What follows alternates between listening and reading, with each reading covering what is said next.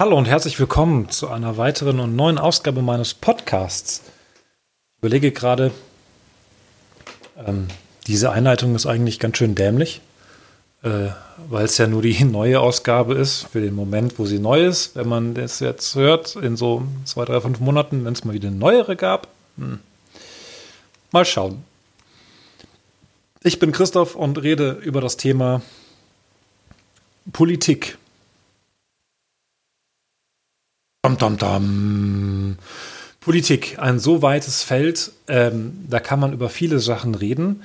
Ähm, in der Vergangenheit ist viel passiert zum Thema äh, junge Menschen, die sich für Politik engagieren, in Bezug auf die Hashtag Urheberrechtsreform oder Hashtag Artikel 13 oder Hashtag Artikel 17 ähm, oder Fridays for Future oder sogar der Brexit und ich finde das momentan eine recht spannende und interessante Dynamik, die sich innerhalb Deutschlands breit gemacht hat oder auch innerhalb der EU. Ähm, was ist das, worüber ich im engeren sprechen wollte? Die, die jungen Menschen, sie setzen sich ein und sie haben eine Meinung. Schüler streiken am Freitag oder freitags während ihrer Schulzeit und reden darüber, dass das Klima gerettet werden muss. Das ist ein Thema, das seit über 20 Jahren, 30, 40, 50 Jahren äh, Thema ist, weltweit.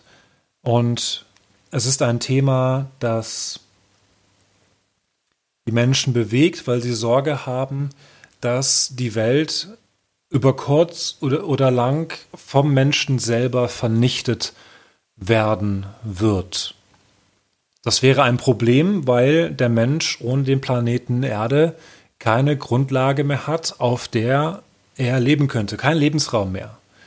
Da, wo wir Lebensraum vernichten und wenn wir unseren eigenen Lebensraum vernichten, dann ist mit Leben ist dann Essig. Ne? Da kann man da nichts mehr machen. Und da streiken junge Menschen, da demonstrieren junge Menschen. Und dann begegnet, begegnen einem äh, Dinge wie zum Beispiel ein, ein, eine Benachrichtigung. Ich weiß gar nicht genau, es war auf Twitter, habe ich das gesehen. Ich weiß aber nicht mehr genau, wer, äh, äh, wer das getwittert hatte. Ich glaube, es war bei LeFloid. Ähm, LeFloid, gerade mal nachschauen.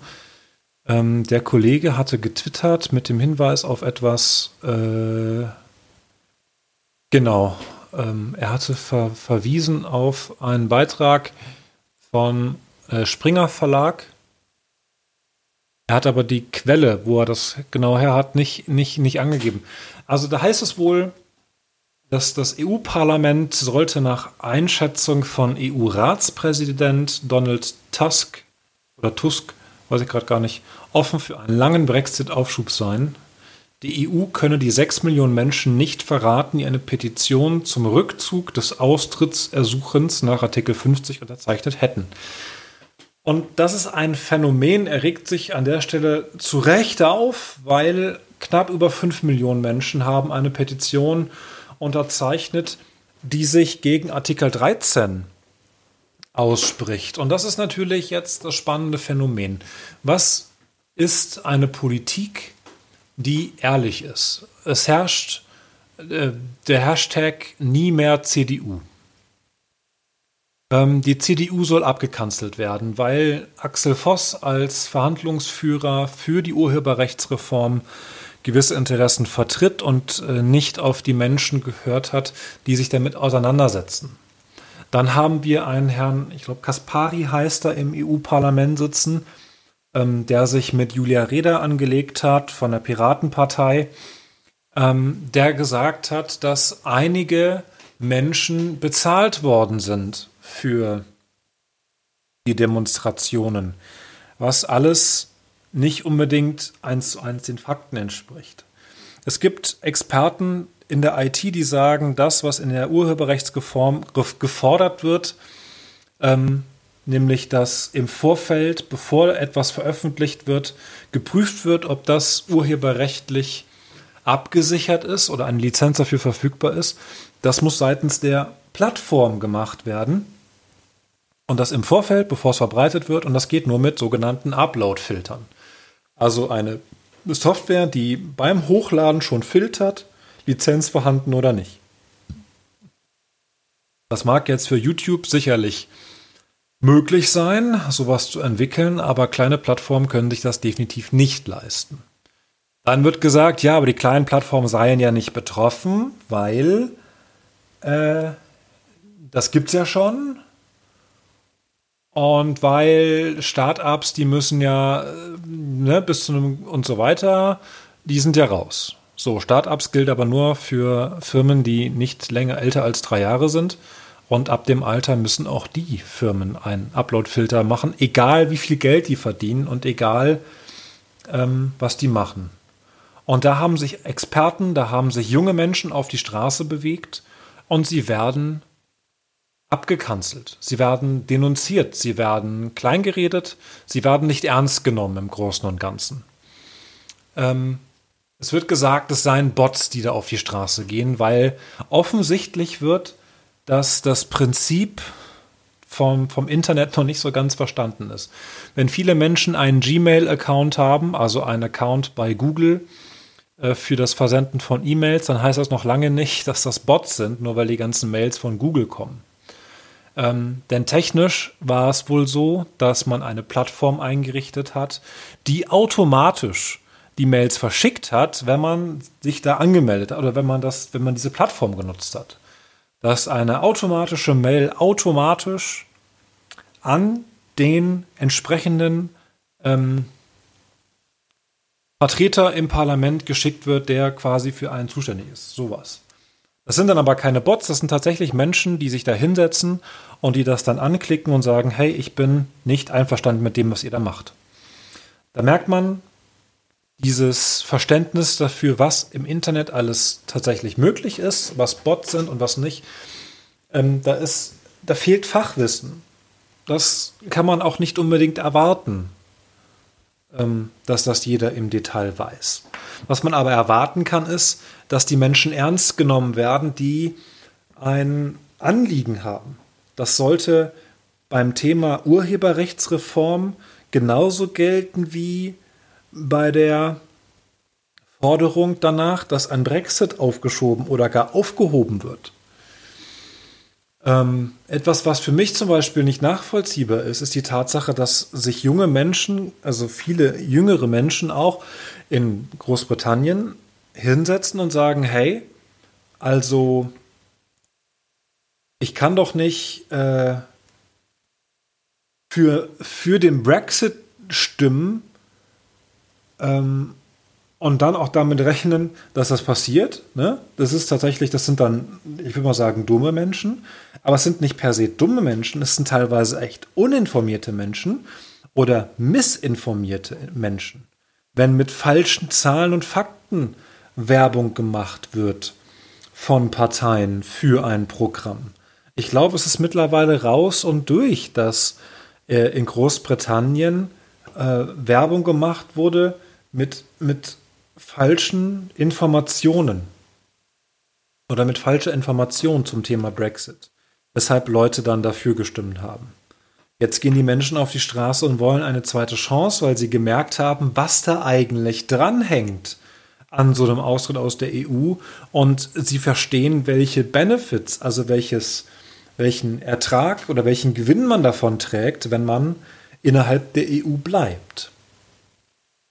Und darauf wird dann möglicherweise gehört. Ich hoffe, dass es tatsächlich ein zweites Referendum gibt ähm, und mit den richtigen Informationen informiert wird und man auf Basis der richtigen Informationen dann auch eine entsprechende Meinung bekommt. Man kann nicht hingehen und sagen, junge Menschen interessieren sich nicht für Politik und junge Menschen sind Politik verdrossen. Das ist meines Erachtens überhaupt nicht der Fall. Ich glaube, wenn eine gewisse Lethargie des politischen Engagements da ist, dann eines, weil die Menschen von der Politik enttäuscht sind. Enttäuscht insofern, dass äh, Worte und Taten nicht unbedingt übereinstimmen. Man kann nicht sagen oder wissen, dass seit über 20, 30 Jahren das Klima verändert werden muss und dann sich immer wieder hinstellen und sagen, wir verändern das Klima und wir kümmern uns um den Klimaschutz und dann aufgrund dessen, was man tut, der Eindruck entsteht, es wird nichts getan. Ich meine, vielleicht wird was getan. Es wird jetzt in, in, in Elektroautos investiert. Geht das weit genug? Weiß ich nicht. Sollte man das Feld erweitern und nach ähm, nach emissionsfreien synthetischen Kraftstoffen forschen. Bestimmt. Ich glaube, da ist noch ein Potenzial da, auch wenn es recht teuer zu sein scheint, was den Sprit angeht. Ich meine, anderes Problem ist, wir wollen ja immer alles schnell und immer alles billig. Ne? Also man kann ja auch nicht immer alles haben.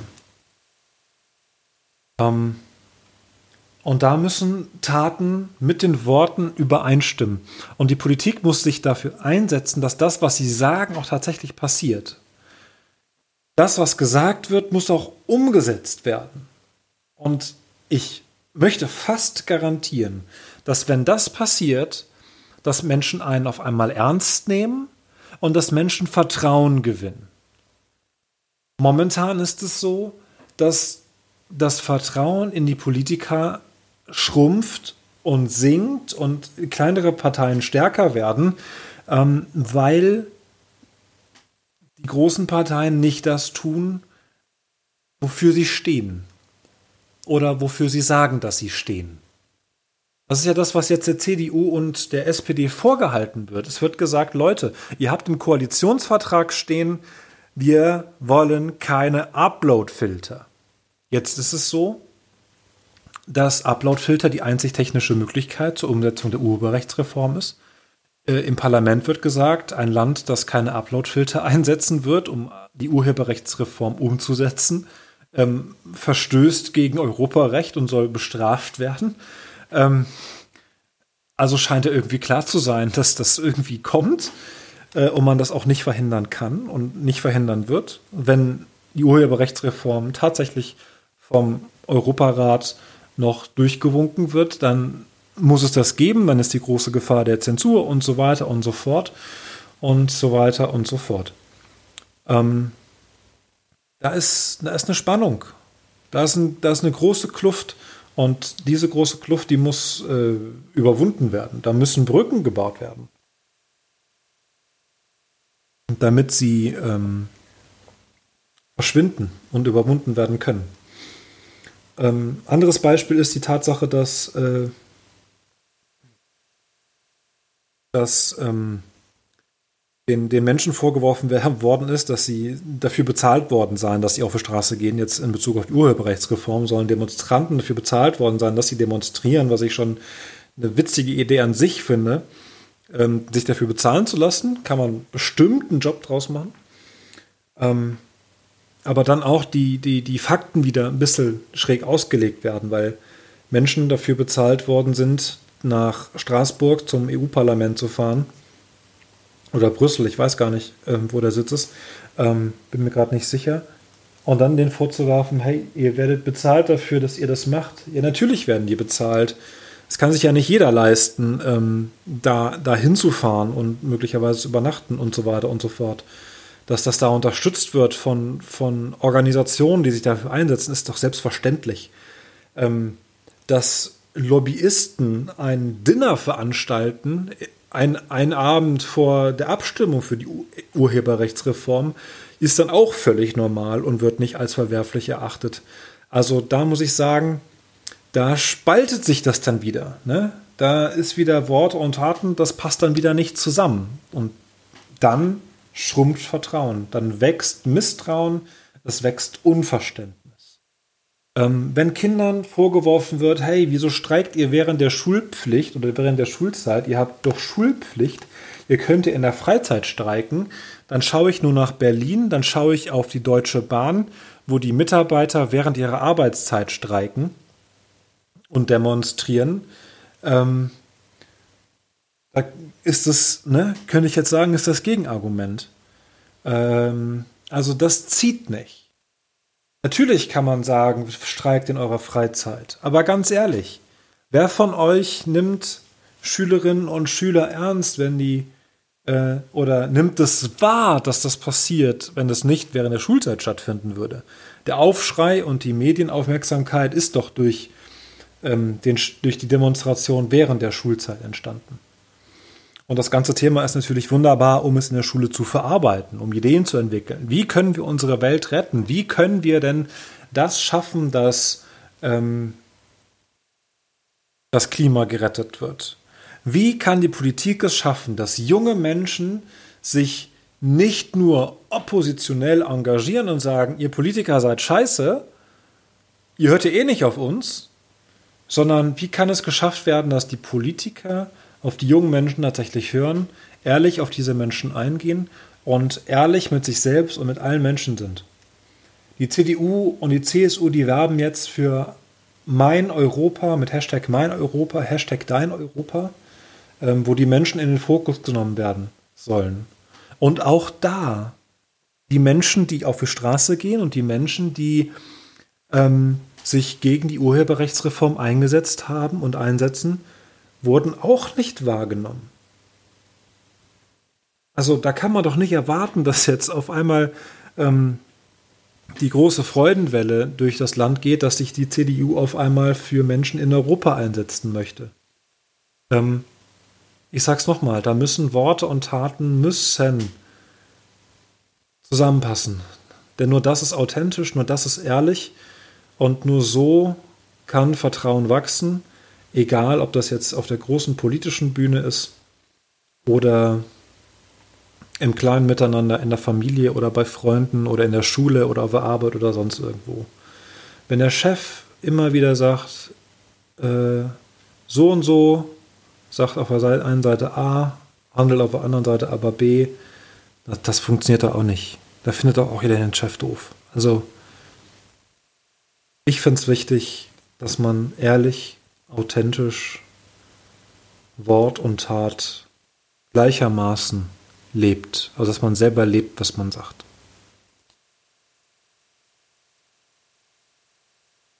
Das zum Thema Politik. Ich schreibe mal ganz offen Politik äh, oben drüber. Ich hoffe, es hat euch gefallen. Ihr schaltet wieder ein, wenn ich in einem noch nicht bestimmten Zeitraum wieder da bin mit einem neuen Podcast. Bis dahin, tschüss.